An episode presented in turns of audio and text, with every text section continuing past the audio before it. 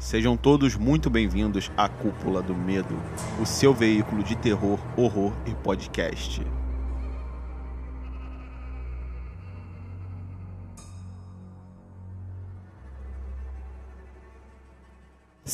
Sejam todos muito bem-vindos a mais um podcast da Cúpula do Medo. E continuando a sequência de Rua do Medo, vamos comentar o segundo filme da franquia. Meu nome é Gabriel e eu estou aqui com Souza, Olha, novamente, vimos que facada na barriga não mata ninguém. Júnior Lima Fala galera, que melhoria do primeiro pro segundo, hein? e Anderson. Eu ia falar exatamente isso que o Júnior falou, então só vou concordar. Vamos lá.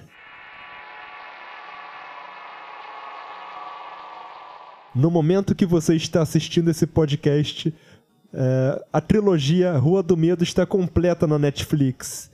E nesse programa vamos comentar o segundo filme. Aqui no feed você acompanha a nossa opinião sobre o primeiro. A trilogia Rua do Medo é dirigida por Leigh Janiak, de Honey Moon. Os filmes são baseados na- nos livros do R.L. Stein, conhecido como Stephen King da literatura infantil. É, o autor é o mesmo da, da, da, da série Goosebumps, que é muito conhecida aqui de, de, de quem gosta de terror infanto-juvenil. E aí? Qual a opinião de vocês? Cara, assim, comparação ao primeiro filme, no, no, no meu gosto, ele melhorou muito, cara. Melhorou em 200%. Porque realmente eu senti que existiram falhas gravíssimas no primeiro que não houveram no segundo. Apesar dele carregar alguns pequenos erros que o primeiro também fez. E você, Souza? O que achou dos personagens? Olha, eu achei os personagens muito bem. muito mais desenvolvidos do que o do primeiro. Acho que não teve tanta enrolação assim. Foram mais direto ao ponto. Sabe? Aquele slashzão de acampamento. Claro que tem. tem seus. Seus altos e baixos, mas comparado ao primeiro, é um filmaço. Cara, você falando sobre os personagens mais desenvolvidos, eu achei isso uma coisa impressionante, porque até os personagens bem secundários, tipo aquela menina que brigou com a protagonista lá Sim, desde sim. o começo, eu achei ela, de uma certa forma, muito mais desenvolvida do que os protagonistas do primeiro filme. Eu senti uma emoção muito mais forte nela do que nos outros personagens. Olha, cara, eu passo por esse mesmo sentimento que você. Eu até comentei que eu não sou muito fã de filme com adolescente, coisa e tal. Só que no primeiro filme, muito personagem que era, pra mim, idiota, que eu detestei, igual o xerife, o delegado, né, na verdade. Pô, no filme 2, ele como adolescente era legal pra caramba. Eu Ele gostei. mudou muito, né? Pô, outro e pra personagem. pior, né? Legal pra caramba, entendeu? Inclusive, foi uma- um comentário nosso firme no filme. Caraca, ele A se estragou, detestou, né? Aham. O cara adolescente era sensacional, um cara maneiro, tal, É, monitor do ficou acampamento. velho, ficou, entendeu? Virou policial e ficou. Pode ser, né, que mostre mais da história dele ainda, mas, pô, o 2 ele tava incrível, no 1 um, ele tava muito sem graça. Sim, sim. E você, Júnior? Em comparação ao primeiro, o qual é o principal acerto desse filme? Olha, eu não sou muito é, parâmetro porque eu não gostei do filme 1. Um. Isso ficou claro pra quem ouviu o primeiro podcast. Mas esse 2, já deixo de antemão que é um filme que eu recomendo pra todo mundo. Eu adorei mesmo o filme. Gostei bastante. Talvez seja pelo fator comparação, que é, é inevitável. Mas é, como você perguntou, eu acredito o seguinte: do 1 pro 2 manteram-se os mesmos erros. Tudo que estava errado na direção e do roteiro do 1 se manteve errado na direção do roteiro do 2.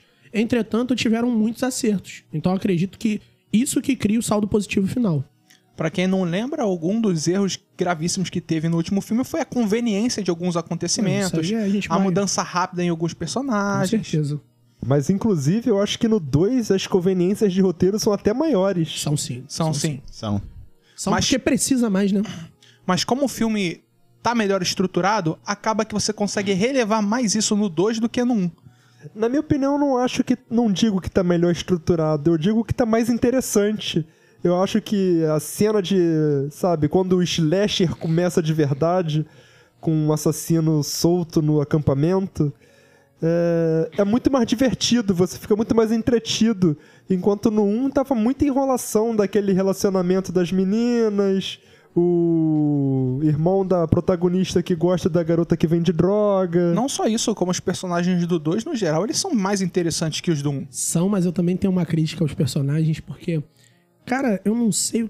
o que que se passa na cabeça da direção quando faz os adolescentes de filmes de terror atuais serem umas crianças, assim, é tendendo ao absurdo. O nível de peça que elas pregam. Pô, Ah, no sim. início já começam com eles, pô, amarrando a menina, tocando fogo no braço da menina. Mas quem minuto. escreveu os livros é um tiozão. Pô, mas esses são os adolescentes dos Estados Unidos? Eu tenho até medo. É nível do. Nem lembro o que eu ia mencionar aqui, mas, pô, é um, é um. Lembra pra quem absurdo, jogou Bully de PlayStation 2? Não, é. Era tipo isso. Caraca, essas são as crianças dos Estados Unidos? Cara, eu acho que é isso. Pegar é, uma tipo peça, assim, queimar cusqueiro? Como, como é aquele, aquele conteúdo feito mais para adolescente é proposital, né? Como a gente comentou na última vez, em alguns outros podcasts, eles tentam quebrar essas barreiras do, do que a gente considera o limite. Do que é aceitável, Isso né? aí. Qual é o limite para um adolescente? E se eu puder ir além? Tudo bem que o adolescente não é tão agressivo quanto um assassino, uma coisa assim, mas, tipo, quebrar, o, quebrar esse limite deles, é um, acho que é uma característica que eles tentam abordar eu no tenho- filme. Eu tenho um, um ponto. Vendo dois, eu discordo que a franquia é uma franquia pra adolescente. Eu já acho que é um filme pra adulto com a temática adolescente. O filme 1, um, eu senti que era um filme teen. Com o filme 2, eu não senti, não. Tem muito sexo, violento. Eu acho que essa franquia de coisa. filmes segue o caminho oposto da série Lock and Key. A série Lock and Key é baseada numa série de quadrinhos de terror focada no público adulto. A Netflix comprou os direitos e produziu uma série para toda a família. Já esses livros da franquia Rua do Medo são para toda a família. E a Netflix comprou os direitos, Sim. adaptou e botou umas coisas mais gore, Isso mais, é outra coisa que eu ia falar. é Uma sexo. curiosidade é que esse gore todo desmedido no filme, no- nos livros originais, não tem nada disso. Cara, eu acho que muito disso pode acontecer também pelos tempos modernos, né?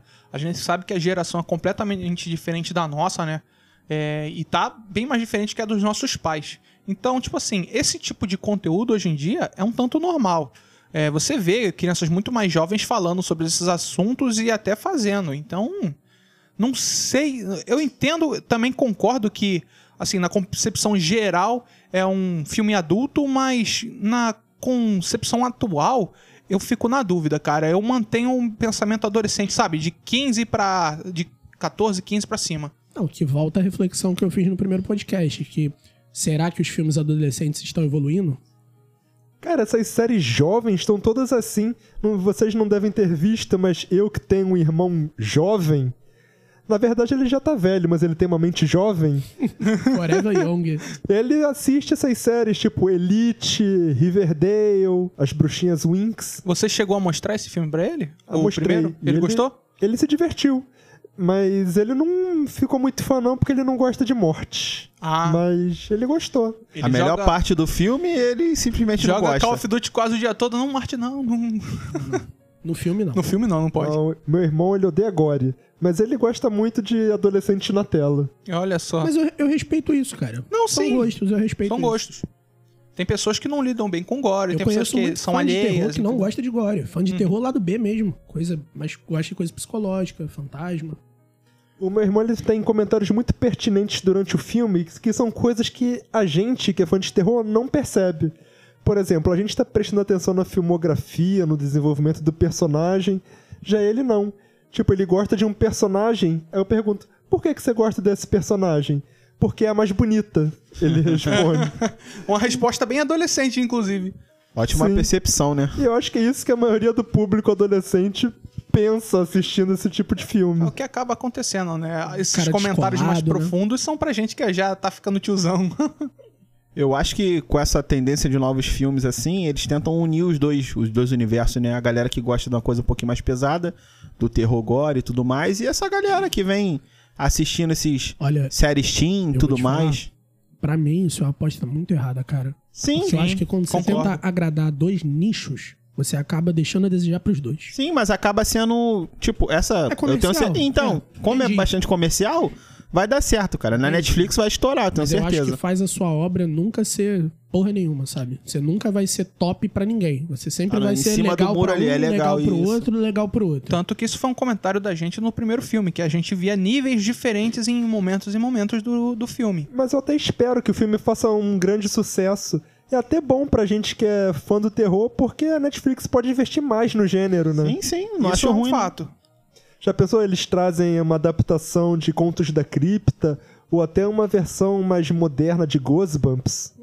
E é Eu acho possível, bacana. né? Porque é do mesmo Do criador. mesmo É criador. possível Fazendo também sucesso. ia integrar a nova geração ao gosto do terror, né? Porque esse, Não, é pelo menos importante. Goosebumps é um negócio bem bem jovem, Pô, entendeu? mas o Contos da Cripta, cara, podia ter a releitura, hein? Podia ter. Ia ficar bacana. Terror é realmente é o gênero que mais tem crescido ultimamente, tendo ganhado mais fãs, Sim. né? E eu acho bom essa, essa noção do terror de do terror de ser pra todo mundo, porque tem que ser pra todo mundo. Sim, tem sim. terror de todos os gêneros, todos os nichos, com violência, sem violência, com trauma, sem trauma, fantasma. Eu acho que tem que ter. E mais uma curiosidade bacana também é que o acampamento, que no filme é o Nightwing, ele é o acampamento Crystal Lake, que foi gravado o filme, se eu não me engano, o filme 6 do Jason. Jason. Olha só. Entendeu? Uma curiosidade Uma legal. curiosidade bem O bacana. Sexta-feira, tweetou 13 isso. 6. Bacana. Teve até uma cena também no lago que eles meio que fizeram uma referência, né? Bacana. Com Olha, aquele quando cara eu- saco na cabeça. Quando eu era criança, meu sonho era ir pra um acampamento. Que nem esses que eu via nos filmes. Queria, queria lutar contra o Jason, é isso mesmo? Não, mas você já viu aquele filme do acampamento que é um dos- uma das crianças gordas que tem Meio um... sangue que ele gosta. Não, é um que, sangue. tipo, que, que eles têm um instrutor lá do acampamento que ele quer que os gordos emagreçam, que ele acho que é o Adam... Não, é o Adam Sandler. Eu é ia o- passar longe desse acampamento. Olha, vocês, que, vocês mais antigos que estão ouvindo o podcast vão lembrar desse filme. eu lembro, só não lembro o nome, mas eu já assisti esse Tem filme. uma cena que os pais das crianças chegam e tem um monte de caco de vidro no chão e o cara que é forte ele pisa nos cacos de vidro. É um clássico. Cara, eu acho que eu já vi esse filme também, cara. Eu, eu acho que eu conheço ele. Tô lembrando vagamente. E falando sobre referência a Jason, o próprio. O próprio é, serial killer do filme, ele é uma referência ao Jason do filme Claro, 2. Entendeu? Porque no filme 2 o Jason ainda não tinha aquela máscara, então ele Isso, usa uma era sacola. um. No primeiro filme ele morre no lago, volta. E no segundo filme ele aparece assombrando outro acampamento. Pouca né? gente lembra disso, né? Muita gente que. Porque assim, o Jason já é icônico na cabeça de Sim, todo sim. mundo. Só que todo mundo acha que o Jason sempre usou a máscara desde o início. Não, não, Acho que é no terceiro filme que ele Isso, é a começa com a. Esse filme é um bom filme de terror de acampamento. Era um gênero que a Sim. gente nu- nunca mais tinha visto, né? Tinha Um sumido, terror cara. acampamento. Tinha muitos Desde os anos 80, não lembro de nada E acampamento novo, não. é, é o lugar perfeito pra explorar um serial killer, né? Eu acho Até que é porque sem porque... você tá, tempo. Você tá fora de um ambiente que é conhecido pra você, né? Você tá fora da sua área de conforto, não, zona não de é só conforto. isso. É porque, assim, você tem um grupo de pessoas que estão reclusas, né? Longe de polícia, longe da cidade. E, assim, você não precisa perder tempo com trama porque o assassino tá ali. Por exemplo, você quer fazer uma trama. Você faz uma trama de um grupo de pessoas que estão na cabana tal. Enquanto isso, o assassino tá matando alguém em outro lugar. Aí você sai daquela trama e já tá no assassino. Aí você sai do assassino, tá numa pequena trama. Então você não precisa perder tempo construindo um dramalhão, que eu acho que foi o grande erro do filme 1. Uhum. Aquele dramalhão das meninas, né, do casal. Eles tentaram Pô, se apoiar nesse drama, mas eles não, isso. eles não conseguiram fazer Isso. de uma maneira que cativasse pelo menos a gente, não sei o público geral. E o que, que vocês acharam dos protagonistas? A garota do Stranger Things segura o filme? Olha, cara, particularmente eu gostei muito da evolução de todos os personagens. Todos os personagens Sem. Eu evoluem também, eu muito. vou com o que vocês estão. Até os que a gente vê, que a gente pensa que não vão ser nada, eles acabam se tornando personagens de muito mais peso do que os do filme anterior. Claro, como o Júnior comentou, todo personagem do filme anterior vai perder para os desse segundo filme. Mas eu gostei muito da evolução deles e a maneira como eles se desenvolvem conforme a história vai avançando. Senti falta do gordinho nerd. É, Um ele foi legal. ele a- aparece ele no começo, aparece. né? É, mas. Sim, porque ah, os primeiros 10 minutos, eu acho mais ou menos, do filme contam um, um pedaço do final do primeiro filme, né? O que aconteceu e como essa história se inicia, né? É o gancho pra, pra, Isso. pra Porque continuação, o, né? o primeiro é 90 e 94. 94, esse é Então, 78. Esse é 78. Então, tipo assim, eles estão contando uma história do passado. E aí é a menina relembrando e contando a história pra eles. Uma coisa que eu acho muito legal nisso é que eles contam mesmo. Tipo, passa 10 minutos, eles, como aquele começo dos personagens do outro filme, e aí corta eles totalmente e eles só vão pra ser de novo um pouquinho no final. É, realmente, tem toda a trama, né? O filme é realmente sobre terror no acampamento. Quem foi o personagem preferido de vocês desse filme? Ah, pra mim foi a Zig, a protagonista. É. Eu adorei. A Sim, a protagonista é a excelente. atriz é muito boa, cara. É, e tipo assim, e o que eu achei um acerto muito legal desse filme é que eles contrataram uma atriz de peso, né, vamos dizer assim, pra esse meio. E realmente usaram. No primeiro filme eles contrataram a atriz de peso, usou numa cena e verdade. acabou. Eu destaco mais Só dois pontinha, personagens, só. além da, da Zig, que é a protagonista. A irmã dela, que eu adorei o desenvolvimento É essa dela. hora que eu ia falar. que ela minha mudou da água pro vinho. No começo e eu tava o odiando. policial, que a gente, todo mundo comentou aqui que ele era um excelente É. personagem e cagaram com ele no, O segundo, no é primeiro filme. preferido desse filme. Isso aí. Eu Também dele. gostei, também curti o Eu gostei desenvolvimento dele. também, como você já falou da irmã da protagonista, da amiga dela, a loira que decide ir na cabana da bruxa. Ela é divertida, Sim, mas ela, ela é é, ela é uma incoerência ambulante. Isso. Nossa, isso é. Eu não falei né? ela justamente por causa desses problemas. Ela é uma incoerência Eu pensei em ambulante. falar, mas eu falei, cara, perdeu ponto Não, mas nisso assim, aí. isso acaba não sendo um problema do personagem, um problema do roteiro. Sim, Ah, isso, sim. é isso que eu ia Mas mencionar. como, Relação como o primeiro filme teve problemas no roteiro, esse também Isso, teve. A gente, reflete inclusive, personagens. Não, inclusive, a gente inegável. comentou sobre isso. E falando nisso, né, vale a gente começar já direto a criticar a direção e o roteiro, que na minha opinião teve os mesmos problemas do primeiro filme. E assim, há de se imaginar que vai permanecer no terceiro, levando em consideração que o filme é uma trilogia programada, Uhum. então tudo foi feito de uma vez, então há de se imaginar que a direção é igual, né, para todos O os que, filmes. o que mais me formato. incomoda nisso tudo é a conveniência das coisas. Alguns acontecimentos são convenientes demais, cara, pra eu engolir. Não, isso aí é de fato. Mas o, o primeiro problema são as músicas, Ah, né? De novo. caraca, lembra da Carry On? Pô, ah, cara, na zona de spoiler a gente vai, vai dar essa cena pra vocês aí. Mas eles enfiaram a, a música do, do Supernatural, né? Do Kansas. É, do Kansas. Enfiaram a música de um jeito muito engraçado, cara. Mas assim, o filme é repleto de problemas. Inclusive, eu não sei se isso considera um problema ou não, mas é anacronismo, né? O filme é de 78 e você coloca músicas que não são de 78, que são de antes disso. Isso Sim, acaba sendo. eu pra muita imagino- gente, isso foi um problema. Eu imagino que o, a do Kansas, por exemplo, é 76. Eu até pesquisei na hora que eu falei, não, não é possível. Essa música é de 78, mas era de 76. Aí eu fui olhando, eu, eu imaginei na hora que podia ser porque ela estava batendo muito na época, apesar da gente não ter informações precisas disso. Assim, pra muita gente isso é relevante, né? Mas se o filme é temporal, sei lá. Não, o legal Vocês acham foi. isso relevante? É. se- Cara, eu já tô acostumado desses filmes e séries jovens com músicas tocando o tempo todo. Como eu falei, meu irmão assiste Riverdale, assiste Elite, eu acabo pegando essas coisas por osmose. E é meio que padrão, sabe? Música pop tocando. Não, tô entendendo. Mas assim, o próximo filme é, 1900, é 1666. Vai tocar o quê? Jazz? Canto gregoriano. Fazendo, fazendo um adendo Só- nesse, nesse Só assunto, Lil X. Take my horse, or the open Pelo road. amor de Deus. é, fazendo um adendo nisso, eu gostei muito das músicas originais de, de suspense que teve no, no filme. A trilha É, sonora... a de trilha, assim, tirando as músicas, é muito Pô, legal. fiquei A muito chateado, cara. Vários momentos numa trilha sonora de suspense. E a gente viu Sim. junto aqui, a gente comentou. Pô, olha que suspense maneiro. Aí de repente viu um popzão. Quebra Ah, pô, muito a acabou. imersão, Quebrava a cara. imersão. Você, Acabou. tipo assim, você começa a emergir no filme e de repente, pum, um É, baque Já você não me volta. preocupo com mais Olha, nada. mas não é a trilha que me incomoda. O que acontece também é tipo assim, mó climazão de suspense e tal, e do nada uma piadinha, sabe? De algum, de algum Também, personagem. Também. cômico, né? Também não lembra o Espiral, né? Que a gente já fez esse episódio. E reclamamos muito justamente Sim, desse sim. ponto. E, e isso que você também mencionou, pra mim também é um grande problema de direção quando você faz corte de cena pra uma cena que tá num clima diferente, que vai pra esse mesmo ponto. Às vezes não é piada, mas você tá ali numa cena mostrando um assassino. Aí o assassino, aí você vê que tem uma pessoa ali dentro da casa e vê que o assassino tá rondando, então você já fica naquele clima. Pô, ele vai entrar ali e vai matar. Aí você tá tenso, tá tenso. Aí faz um corte de cena e vai pra, um, pra dois amigos batendo um papo. Um papo Um negócio um anticlímax, papo né? de parceiro. Aí você fica assim, pô. Aí volta pro assassino. Aí, pô, tu não entra. E o problema é que acaba a ele. cena sem, tipo, ela realmente terminar, né? Tipo, não, não deixa a cena correr totalmente. Eles tem muitas vezes que eles param a cena quase no meio e Isso. faz isso aí que você falou. No ato. Pô, É. cara, isso aí é Pô, realmente. isso, é- isso quebra muito, cara. Quebra muito. tu Pra fica é ali esperando e tal.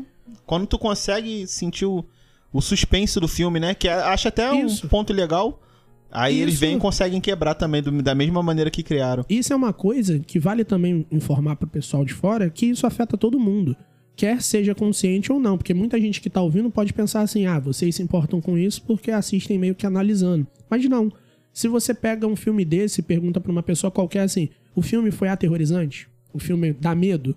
Muito dificilmente a pessoa vai dizer que sim. É porque nesses períodos onde ela sentiria medo, existem essas quebras o tempo todo.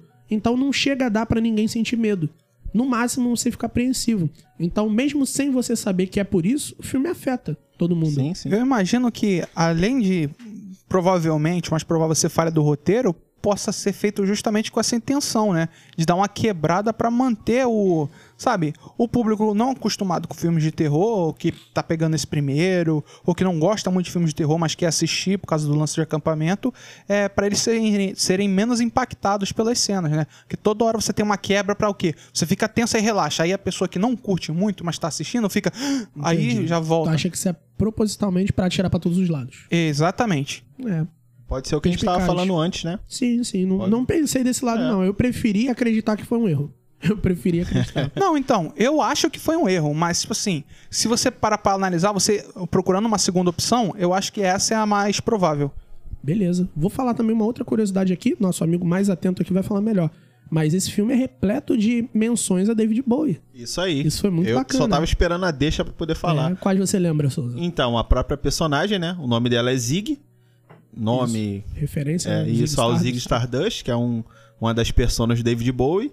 No começo do filme, se eu não me engano, toca The Man Who Sold the World, a versão do Nirvana. E no final, né? É, e isso, vocês estavam falando sobre músicas, eu acho que pelo menos eles se atentaram a tentar botar músicas que não foram lançadas depois de 78. Tanto Ah. que a versão do Nirvana toca no comecinho, Aham. né? Quando os meninos davam lá Ainda na tá casa da C. Burman. Isso, presente. a 94. E toca também Moon Age Daydream, no finalzinho do filme. Aí ficou. Deu, aquela ali encaixou legal. Mas eu vejo muito problema também, cara, porque muita coisa ali foi só jogado. E as referências eu curti. Ah, tem mais uma. O cachorro da C. Burman. O nome dele é Major Tom. Pra- Isso. Pra, quem Space gosta. Isso aí. Outra crítica que a gente fez no último filme, né? Sobre as músicas colocadas, assim, jogadas, né? Que você acabou de fazer. Acho que a, a melhor música, música de trilha, foi a Moonage Daydream. Sim. Ela entrou no... Entrou no lugar certo, cara. Se eles Exatamente. tivessem a preocupação de Encaixadinho. fazer isso com toda a música que, que toca, show de bola. Porque as músicas são muito boas, normalmente são sucessos. Só que entra em um momento nada a ver. Problema- Troca a cena, bota uma música estourada. Troca a cena, uma música estourada. O problema é querer deixar tudo muito pop pra todo mundo poder assistir e cara. identificar tudo, né? É a proposta. Não adianta não. Sem, a gente, pelo menos eu relevei muito esse filme porque eu já assisti sabendo que ia ter isso. E me surpreendi positivamente. É, Já esperamos reclamar disso de novo no 3. Então, Sim, sim. Talvez vocês tenham gostado mais desse, porque vocês já sabiam, né, o que Sim, esperar. então. Isso aí. Olha, cara, eu vou te falar, eu acho que eu fui surpreendido, porque a gente tava relutante pra ver esse filme. Sim. A gente, inclusive, tava optando por ver o Lugar Silencioso 2, que Isso. a gente vai ver de qualquer forma, Em mas a breve gente vai sair um episódio aí pra vocês. cogitamos nem gravar esse episódio, só que a gente falou, ah, vamos terminar, né? Vamos ver. E assim, a gente foi com a expectativa lá no chão, cara. A gente foi assim, ah, vai ser uma porcaria que nem o primeiro. Pô, cara, eu tava, eu tava com sinceros receios de ver o 2. Olha, eu fui o único distante aqui, eu falei que o filme foi legal dentro da proposta Realmente, foi dele. o único. Foi Foi mesmo. o único. Eu lembro que no 2, inclusive, a gente assistindo, a gente ficava o tempo todo assim, tá bom até agora. Daqui a pouco estraga. Quando é que estraga? É, Quando é que cadê? estraga? Cadê? E Porque a gente toda foi hora o final estragava. assim, e ficou top. Cara, acho que foi o legal desse filme que eles chutaram na fórmula certa, que é slash de acampamento, que é uma coisa, como o Júnior tava falando, não é que seja fácil de fazer, mas também não é muito complicado. É, tem aquele lance, você tem uma cena aqui, aí vai, só vai mostrar um personagem correndo até lá e ver todo mundo morto, aí cria aquela tensão, sabe? Isso é uma coisa que, querendo ou não, sistema- no cinema tá batido, né? Apesar de há tempos não ter, tá batido. E a minha baixa expectativa pra mim foi também, como vocês citaram, o grande tchan pra achar esse filme muito bom. Cara, eu acho que você foi muito assertivo nesse momento em falar que eles usaram uma fórmula que funciona. Sim, Cara, Eu ia acho tocar que nesse é assunto. isso é exatamente isso que eles fizeram. Eles usaram uma forma que funciona e funciona tão bem, como os personagens são muito superiores aos do primeiro filme, acabou que a trama se desenrolou e agradou muito mais a gente que Não tava tinha por que totalmente errado. decepcionado com o primeiro filme. Olha, eu ainda tenho um outro adeno aqui, uma, uma crítica intelectual. Eu acho que as pessoas, de diretores exclusivo, têm muito medo de fazer o feijão com arroz. Eu não sei porquê, mas eles tentam inovar em coisas que não tem que meter a mão. Por exemplo, os filmes do passado, os slashers assim, primeirão mesmo, Jason, Halloween, por aí vai, são slashers que funcionam, funcionaram na época. Hoje a gente tem várias cenas que são engraçadas, né? Tem coisas incoerentes, personagens burros. Assim, se corrigir esse tipo de coisa, mantendo a fórmula tradicional, cara, é aquele filmão que todo mundo vai sair assim, pô, foi bom. Satisfeito, sabe? é. Todo Feijão com arroz bem feito. Mas Sim. eles querem enfiar críticas. Acredito que hoje ninguém mais ficaria aterrorizado com um slasher não. padrão.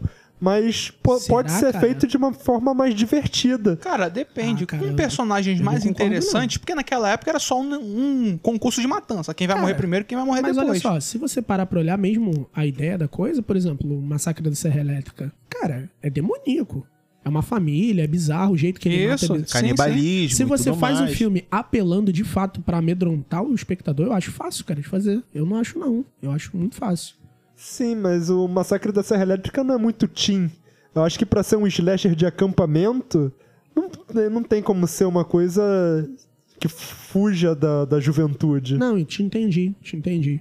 Mas assim, eu particularmente a crítica que eu tô fazendo é sobre você pegar uma, uma fórmula de sucesso e tentar pseudo-intelectualizar ela. Isso me incomoda um pouquinho. Concordo. Às vezes eu vejo uma cena que tá seguindo um fluxo bom e aí o diretor corta ela ali e enfia um roteirozinho, cara, uma galhofada que é só pra falar alguma coisa que é uma opinião particular dele. Ou pra não ser previsível. É, ou tent- uma tentativa de quebrar clichê e acaba entrando em outro clichê. Isso Aham. me incomodou muito. Na zona de spoiler eu cito algumas Ou, cenas cri- assim. ou criando um negócio completamente absurdo que todo mundo vai olhar assim e falar: pra que, que fizeram isso, cara? Não tinha necessidade. Eu concordo com isso aí que o Júnior falou. Ele falando sobre feijão, de arro- feijão com arroz, né? Não é o problema, não. O negócio é estar bem temperado. Sabendo fazer, velho, desce. E é um nicho forte, que a galera do terror ama. Isso. Quem, quem não gosta? Pô, Eu Quem sou é tarado. de terror de ver até a vingança de Crops. Toda Pois é, hora. No dia a gente ficou super receoso, falando: não, vamos ver o outro, vamos ver o outro. Pá, mas acaba que a gente, não, vamos colocar esse mesmo. Se der, a gente vê o outro também. E todo mundo se divertiu. Todo mundo se divertiu, cara. Eu também tava com a expectativa lá embaixo, achei que eu ia dar uma nota menor, mas eu falei, caramba, cara, me diverti. E como a gente sempre fala, é isso que a gente quer. Não importa se for o melhor de todos, basta ele ser acima da média, ele ser bom. A gente chegar aqui e falar, valeu a pena, a gente se divertiu. Bom, a gente já comentou tudo que tinha pra comentar sem spoilers. Agora vamos entrar nos meandros do roteiro do filme. Vamos comentar algumas cenas chaves, alguns furos de roteiros graves. Se você não liga pra spoilers ou se você já viu o filme, vamos entrar agora na zona de spoilers. Se você ainda não assistiu e não quer spoilers, avance agora para as nossas considerações finais. O tempo está marcado aqui no YouTube e na descrição do Spotify, Deezer onde você estiver ouvindo.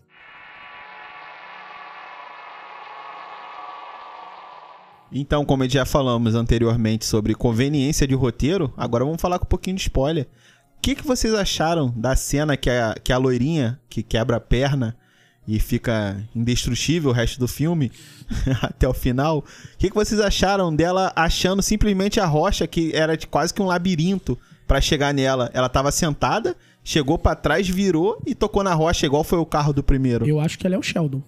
Cara, ela não só quebrou a perna, como foi uma fratura exposta. A menina- Exposta, isso. Ela quebrou, tudo bem, que você pode até pensar que ela não desmaia por causa que tá com sangue quente, Isso. mas a menina coloca de volta no lugar, Faz um faz um torniquete e duas cenas depois ela tá andando.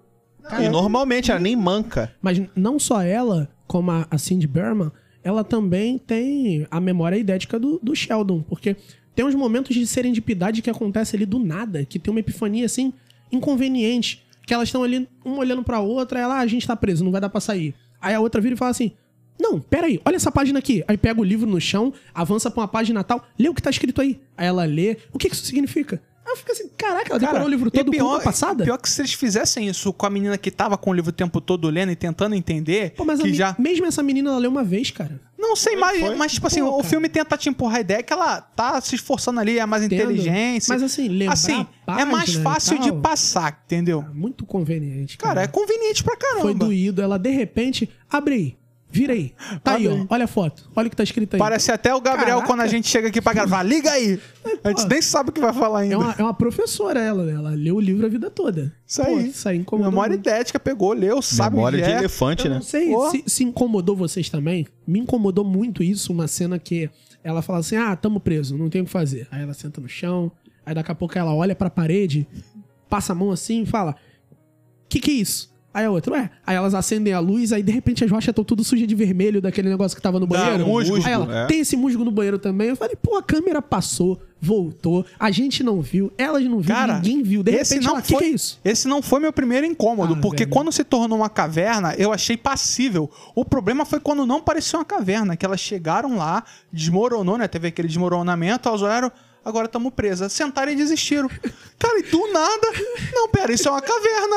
Ué, não é a primeira coisa que você era Essa pra ver? cena que elas caem, cara, eu não sei se vocês lembram. A parede cai, né? Cai as pedras, Sim. aí esmagam o mal- elas acham que esmagou o maluco, não esmagou. Elas param e uma olha pra cara da outra. E nesse momento a câmera tá num plano fechado, mostrando elas de costa com a pedra. Aí tá assim, aí ela, ah, tamo presa agora, a outra a gente vai morrer aqui. É isso que vai acontecer. Aí eu pensei, pô, elas estão imprensadas num lugar. Aí quando a câmera vira, pô, tem mó caminho grandão. Como um caminho Ai, grandão. Caraca, por que, que ela não só um, anda? é dois, porque a menina fala, É, não, pô. você andou em círculos. Caraca. E depois ela passa pelo mesmo caminho Mó e tem caminho. uma porrada de entrada. Não, tem quatro entradas. Gigantesco o bagulho. Tipo não, a gente assim, vai morrer aqui, E tem saída pra tudo quanto é lugar, Tem todo, né? todo lugar. Quase um formigueiro gigante. Pô, que doideira, cara. Outra epifania maneira que tem, maneira, né? É quando a menina olha e fala: Não, esse símbolo é um mapa. e, assim, tá, no estalo de dedo ela decifra tudo. Não, vamos por aqui, fazer assim, assim, assim. Cara, a, a- a habilidade que uma pessoa tem que ter pra reconhecer um mapa numa sessão, numa, daquele jeito, numa caverna, numa, numa situação de tensão dessa, cara, é muito inacreditável, Sabe cara. qual é o pior? O filme não prepara a personagem como uma nerd. Pra gente, Não. pelo menos, olhar e falar assim.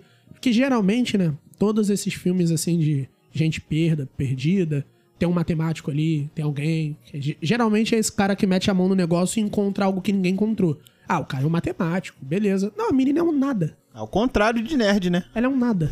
Aí, de é. repente ela olha, não, peraí, isso é um mapa. Olha, se você olhar por esse lado, por esse ângulo. Poxa, Que a outra menina, a Cindy, né? Ela até, tipo assim, não convence muito, mas não, até ela que é ela- a Cindy, não?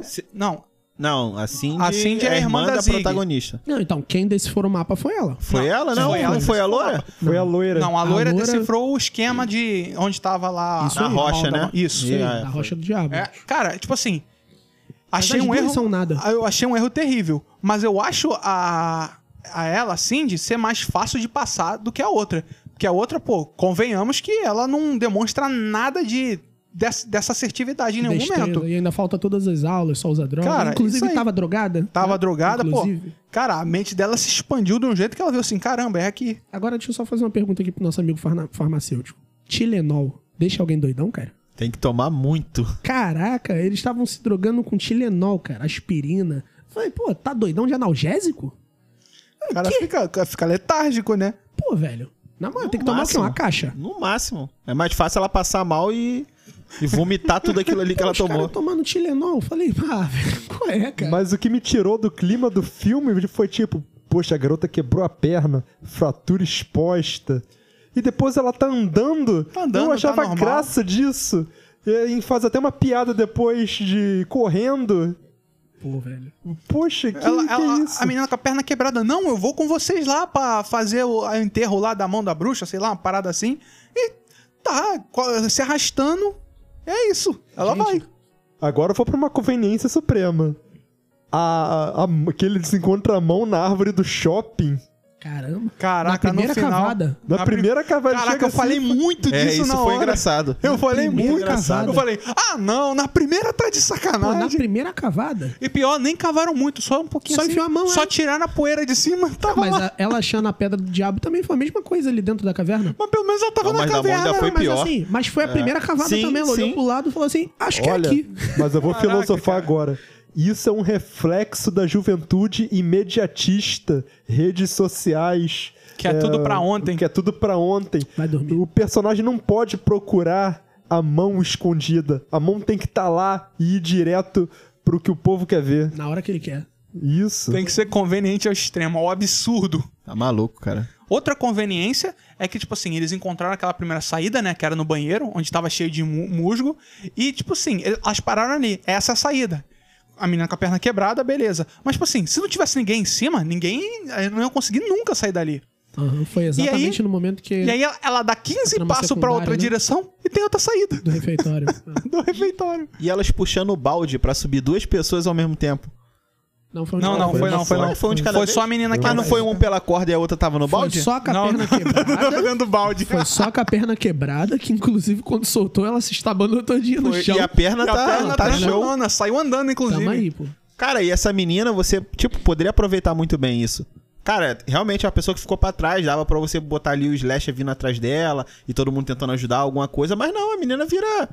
Depois ela fica melhor do que tava antes. Olha, cara, eu vou, vou fazer um- uma crítica pessoal. Conveniência de roteiro não me incomoda. Porque é um filme. Se for pra dar certo, que É, faça. claro. O que me mata é, assim, a improbabilidade científica da coisa. Igual essa. Vou procurar algo que está cavado há mais de 30 anos. Aí eu enfio a mão no buraco. Putz, achei. Não, muita Enfia coisa a gente não. releva, Você né, cara? tira assim de cima. Opa, Cara, opa, nem um- numa piscina de bolinha tu acha tão fácil assim, É cara. porque construíram um shopping em volta na Poxa. da árvore. Não, e tudo no bem. ponto certinho onde É. eles pararam era onde Se, que se tava a viesse mão. alguém ali da limpeza espanasse, achava a porra da mão No também. filme 1 também aconteceu isso com a cova da, da Sarafina. Sim, do né? carro. Foi, ela bate caiu, no ela- carro, parou caiu, do lado. saiu, Olha esse cadeado aqui. Ah, não deve ser dela. É escrito no cadeado Sarafia. E da onde, Ah, da onde o arquiteto tirou a ideia de ter uma árvore no meio do shopping? Do Castelo Ratimbum? Que tem árvore no meio da pode. casa? Mas ficou bacana, cara. Ficou bonito. Não, co- ficou Não, bonito. tipo, Ficou bonito. faz sentido, é legal, bonito, é um símbolo do, da, da cidade, Foi, de antigo, que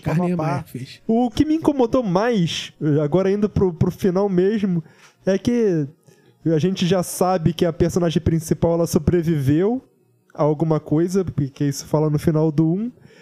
E a gente não sabia o que que ela tinha sobrevivido. E que mostra agora no, no segundo filme.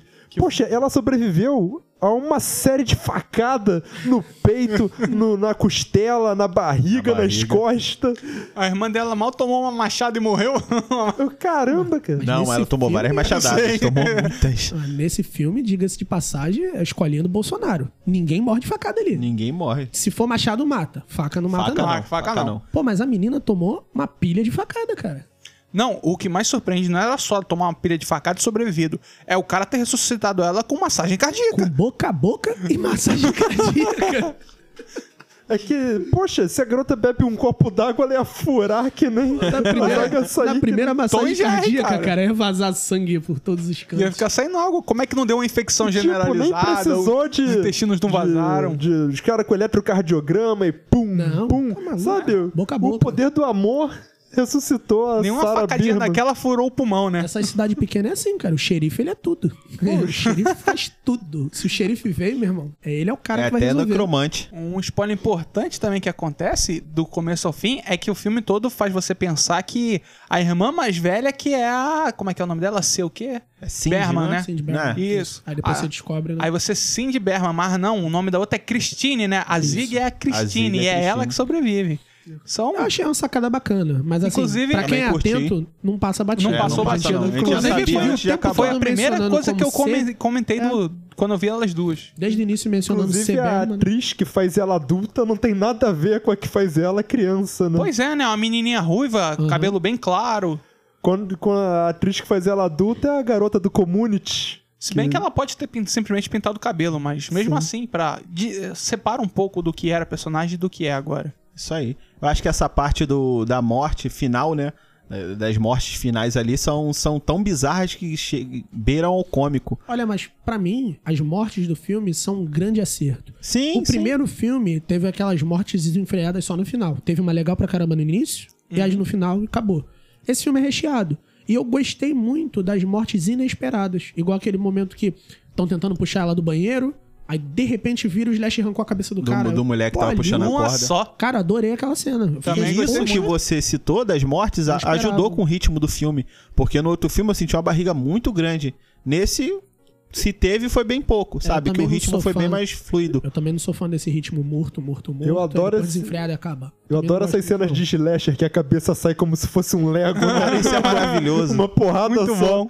Pum, soltou a cabeça. É, isso já é clichê do gênero, né? Alguém quer comentar mais algum spoiler, algum furo de roteiro? Cara, eu vou comentar da parte que a gente falou da música, né? Da Carry On, quando a menina tá fugindo Isso, isso é do. importante.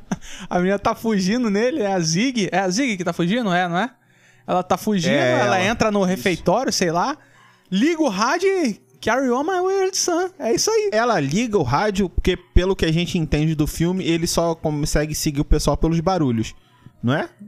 Cara, Eu não não, não, disso, ele, não. se- ele seguia ela pelo, pelo lance do sangue lá. Não, no primeiro foi por isso. No Nesse segundo não- também. Foi também? Foi Ah, também. então- Tanto então- que no final, quando ela sangra na, na mão, não sei- acho que é na mão que Então, ela mas sangra. por isso, porque ela só Os outros- sangra, ela os só outros- sangra ali no final. Mas por a que não história, achei que é, fosse. a bruxa de anos em anos, ela chama um assassino pra matar pessoas daquela região pra ela, Não, sim, sim. certo? Então, tipo assim, eu acho que só o fato de dela fazer isso já, ela já é uma vítima, entendeu? Possível. Ela já, o- Não, vítima possível sim, mas eu tô falando como o Slasher fazia pra encontrar as pessoas. Pelo que eu entendi, até aquela parte do filme era pelo barulho. entendi. E ela bota a música que já tinha tocado antes, Pra tipo, é até ela. plausível, mas, cara, destrói a cena. É verdade. Estranho mesmo. Cara, acaba com a cena do E nada. assim, tem que se entender que a música estava num volume altíssimo. Porque Sim. em paralelo a isso, a outra protagonista tá ali embaixo tentando arrombar o, o Isso, e alçapão fazendo muito com barulho. muito barulho. Que ela tá dando bicuda com as duas pernas, ela tá né? gritando ainda e por ali cima, é de né? ferro, Pedindo- então assim, ela tava fazendo muito barulho e era praticamente do lado.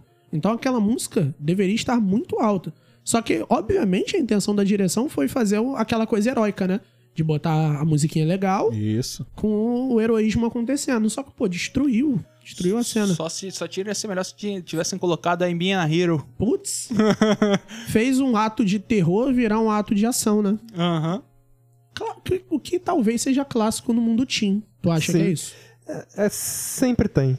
É, né? É, é, é aquela fórmula Marvel do que o série tinha emula também. Acho mu- muito legal a maneira que, a- que elas. Acho legal, né? Quando, quando elas descobrem que o namorado da Cindy vai ser o assassino. Tá lá marcado na parede, em pedra. E ele, tipo, tu vê que ele vai passando mal à, medida que o tempo vai passando. E ele vai virando o assassino do Machado, que aparece no primeiro filme. O com saco de papel na cabeça. Saco de papel não, saco, saco de estopa, né? Na cabeça. Saco Parece um de laranja. batata, né? Isso aí, é um saco, Um saco de, de batata. batata. É, eu acho também muito legal que a primeira coisa que ele faz é matar o namorado da, da amiga. E isso Você explica. tá bem, cara? Explica a enfermeira, né? Explica a a enfermeira, que enfermeira. teve o filho morto, se eu não me engano, o filho ou a filha, A filha? mortos e Enfermeira isso. Elaine. E isso aí. Porque ela era uma pessoa normal, até então uma pessoa boazinha, e do nada ela surta Ela e tenta tenta matar, matar o cara. Isso, mas na, na verdade esse lance da enfermeira, agora parando pra pensar, é porque ela tava investigando. E Isso, lá dentro então. da caverna, ela viu o nome que surgiu escrito Foi o nome do rapaz. Isso, isso isso. mesmo. do rapaz. Eu não Então ela sei se- deduziu que o rapaz ia virar um assassino. Eu não sei se Exatamente. Já tentou. Mas- Não, ele, mas ela, ela não só assassinou ninguém. deduziu, porque o nome dos antigos assassinos, cada um tá lá na Isso, parede. sim, mas digo que deduziu porque Olha. apareceu escrito sozinho, não foi ela que escreveu. Ah, sim, sim. Entendeu? Algo de magia. Eu não sei se eu tô equivocado, mas essa enfermeira é a mãe daquela garota da, da Gillette que matava as pessoas também no 1. Cara, eu não peguei essa referência, É, não. eu Também não, mas- Eu só. Eu nem me liguei no nome dela. Eu- Inclusive, eu espero muito que o 3 mostre a história dessa garota. Ela parece muito Olha, personagem. quando eu vi, não sei se eu entendi errado, mas a enfermeira era a mãe dessa garota e por isso que ela tava tão interessada nessa história da bruxa, de... de- Não, é. Ela é mãe de alguém que, que, Que foi, uma foi- assassina. Isso é fato. Foi uma Então, assassina. agora é, cara, não falando assim mesmo. agora, parando pra pensar, faz sentido. Mas eles não falam o nome dela em nenhum momento, né? Assim, da entidade assassino. Só falam que a enfermeira tinha uma filha. Não, fala o nome da filha, sim. Não, eles falam o nome da É filha. eu não lembro. Mas Tá escrito, tá marcada na parede? É, é Rudy, Ruby, eu acho. Não Ruby, lembro, Rudy. cara. eu Ruby também não Lane. lembro, mas... Mas. É, Mas- O nome dessa assassina só fala no primeiro filme também. No 2 não fala mais. Uhum. Então, assim, quem pegou, pegou. Sim. Então, eu sou uma pessoa muito atenciosa e eu consegui perceber. Parabéns. Gabriel. Parabéns, parabéns. cara. é um Eu sou, eu sou que nem a maconheira que olhou pro livro que ela só leu uma vez e. Falou, putz, é ela. Então eu sou assim também. O Gabriel, quando viu essa cena, ele falou: Não, peraí, pega aí o filme. Bota aí, ó. um- uma hora, 10 minutos e 35 segundos. A gente botou e realmente era. É que eu, eu sou. Eu, sou, eu guardo muitas coisas na cabeça. Se perdeu. Então, pessoal, é... eu ia falar sobre a morte das crianças, né? As crianças de Shadyside, né? Porque quem, quem não se ligou, só quem morre são as pessoas de Shadyside, né? Que é a cidade que está amaldiçoada. É Tem a- Shadeside e Sunnyvale, né? Isso, Sunnyvale, que é a cidade dos riquinhos e a Shadyside dos assassinos. Inclusive, só te cortando rápido, uma curiosidade: no livro não existe Sunnyvale. Não existe. Não existe. Eles Isso só colocaram lá pra ter uma implicância no É, filme. não, acho que isso foi uma trama que eles tentaram criar pra fazer um contexto geral, né, no É filme. pra criar aquela No livro rivalidade, né? Da, existe. É.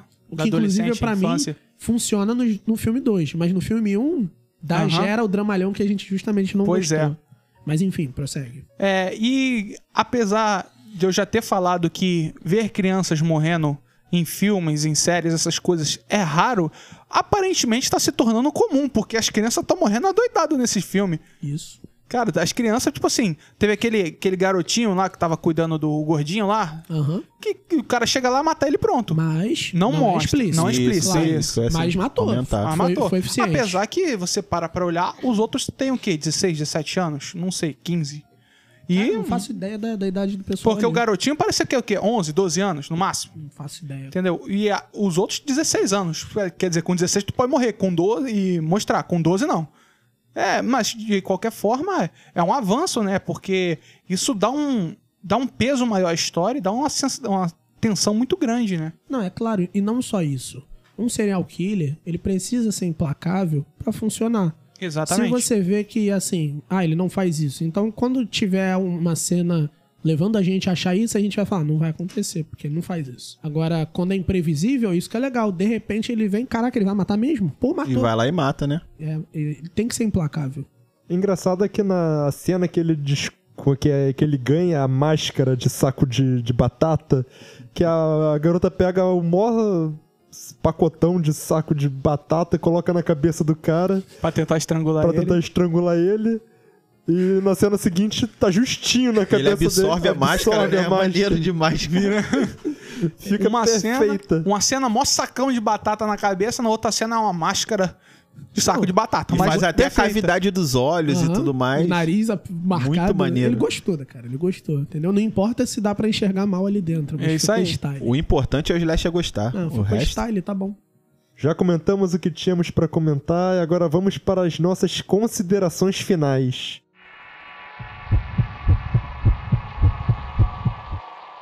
Dando uma nota pra esse filme como um filme único, assim, se fosse um filme que eu tivesse assistido, sem saber de franquia e tudo mais, eu daria uma nota 7. Agora, dentro da franquia, pra mim é nota 10, cara.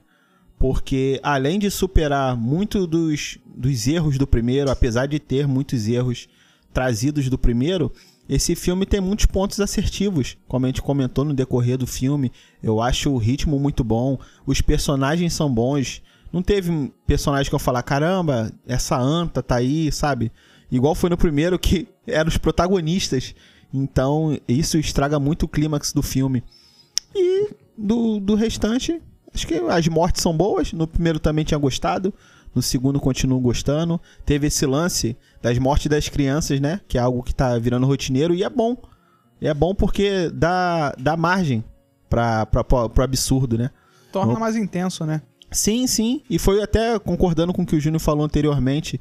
Ele dizendo do, do slash, dele ser implacável e tudo mais. Cara, isso aí tem que ser assim. Se é filme de slash, tem que ser assim. E pra quem eu recomendo esse filme, é pra galera que curte um slash de acampamento, cara. É. Eu assisti esse filme, tipo assim, achando, ah, vai ser um pouquinho melhor do que o primeiro, porque é slash de acampamento. Então é uma fórmula fácil de fazer. E foi realmente, sabe? Foi um filme bom. Quem curte é, já tá acostumado com isso, sabe? No, nesses slashes assim, sempre tem aqueles jovens babacas que saem pra transar no mato e tudo mais e acabam morrendo de forma Estúpida. estúpida. Sempre é estúpida. Normalmente é boa pra gente, mas estúpida no contexto geral. E essa galera que curte essas séries teen, né? Quem assistiu o primeiro, claro, tem que assistir esse segundo, porque melhora muito. Quem dropou no primeiro, dá uma chance pro segundo filme, porque é realmente bom. E agora tô aguardando o terceiro pra gente ver o que que é. Cara, você não podia ter sido mais certo nessa sua consideração final. É, a minha. Continua, Anderson, que o cara tá fumando aqui, ele tá soltando fogo, Fumando e gorfando. fumando, gorfando, O moleque tá, o moleque tá insano. bebendo uísque. É uma máquina. Ignora esse nada. cara aqui. Continua. Decidiu. Tá achando que já tá famoso quer fumar enquanto grava. Irmão, segue o fluxo. Então, minha nota, eu não, eu não podia concordar mais com o Souza. É, minha nota pro filme é 7. Só que, diferente dele, cara, impressionante. Eu recomendo o segundo filme pra todo mundo. Se você ignorar os primeiros 10 minutos, qualquer pessoa pode ver. Na verdade, eu cortaria os primeiros 10 minutos e os últimos 10 minutos e pronto. É um filme novo, só de slasher de acampamento. Um filme à parte, né? Exatamente, é completamente um filme à parte. A parte, ele supera em muito o primeiro filme, na minha opinião. Porque no último parece que eu dei 4. Nesse eu dei 7. Assim, não quero entrar em discussão. Mas não, não fica um filme à parte, porque o contexto de fora do assassino se tornar assassino tem toda a mítica da Sarah Fia. aquela Cara, mitologia da mulher lá na Tem, caverna cara, e mas tal. eu Então, assim, consigo, é necessário eu consigo isso. facilmente passar esse filme sem essa, sem essa necessidade do filme anterior. Eu entendi te a ideia entendi, dele, é, com as pitadinhas do diretor ali, Não, dava pra fazer um te filme entendi. solo. Sim, é porque, tipo assim, eu tô falando realmente que isso é um filme completamente novo. Assim, comparado com o primeiro filme. Como o Souza falou, os personagens do primeiro filme, esse filme teve cinco protagonistas também. Teve a. a, a Zig, a Cindy, a, a menina loira, que eu esqueci o nome, o namorado dela, o policial. E não, e também tem o assassino, óbvio. Ou seja, seis protagonistas. E, cara, os três são desenvolvidos de. Os cinco são. Cinco, seis são desenvolvidos de maneira decente. É muito válido. Eu acho que qualquer pessoa podia assistir. Se você assistiu o primeiro, você, eu acho que eu considero que você é obrigado a assistir o segundo. Porque você vai se surpreender muito se você tiver gostado. E se você não tiver gostado, cara, vale muito a pena. Ele é um outro filme, outra pegada que superou em muito a minha expectativa, que estava muito baixa. É, a minha nota também é boa. No primeiro filme eu dei uma nota 6. E pra esse eu vou dar uma nota 7,5. Eu acho que ele melhora algumas coisas do primeiro. E segue um caminho bem legal. Deixa a gente curioso pra acompanhar o terceiro, que vai ser se passar no passado ainda. Deve contar a história da bruxa.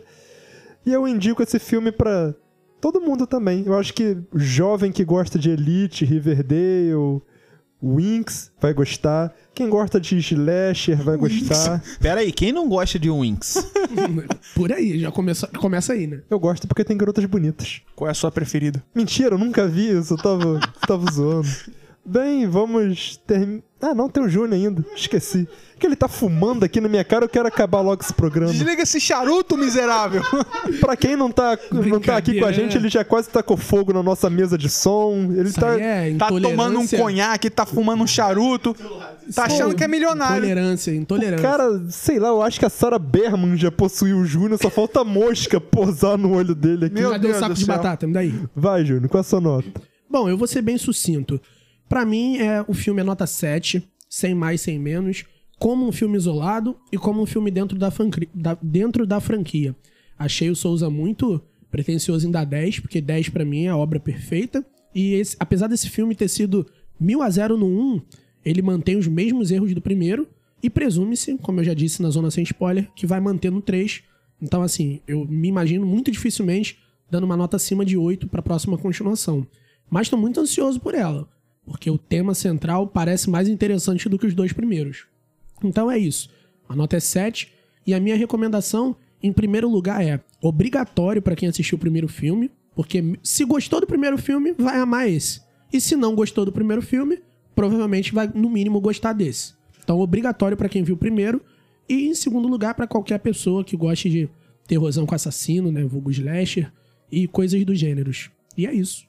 É isso, cara. Todos os nossos comentários foram muito pertinentes. É exatamente isso. Se você viu o, pri- o primeiro, veja o segundo. Se você viu o primeiro, mesmo não gostando, veja o segundo. Você vai gostar. Ele é melhor.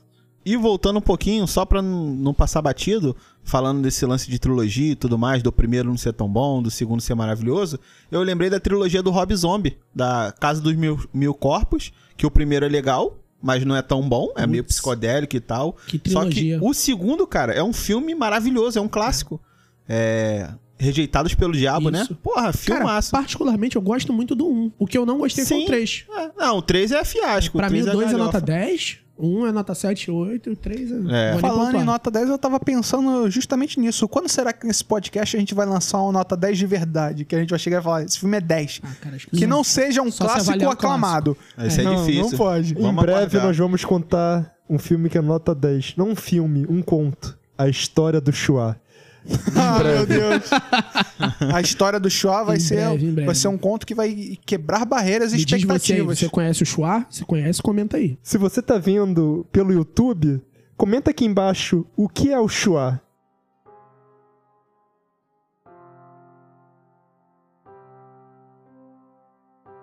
Bom, então é isso, pessoal. Eu quero agradecer a todo mundo que ouviu o podcast até aqui. Agradecer principalmente a quem tem acompanhado o nosso trabalho, dando feedback nas redes, mandando mensagem no nosso Instagram, interagindo lá com as nossas publicações. E quero pedir também pra vocês se inscreverem no nosso canal do YouTube, nos seguir no Spotify, Deezer, Google Podcast, estamos disponíveis aí.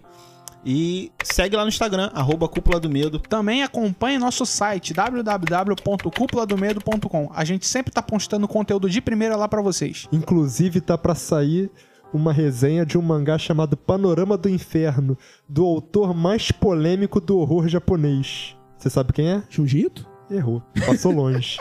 Inclusive, o Junjito tem esse cara como inspiração. Não sabe quem é? Acesse já cúpuladomedo.com. E é isso. Valeu, pessoal. Valeu.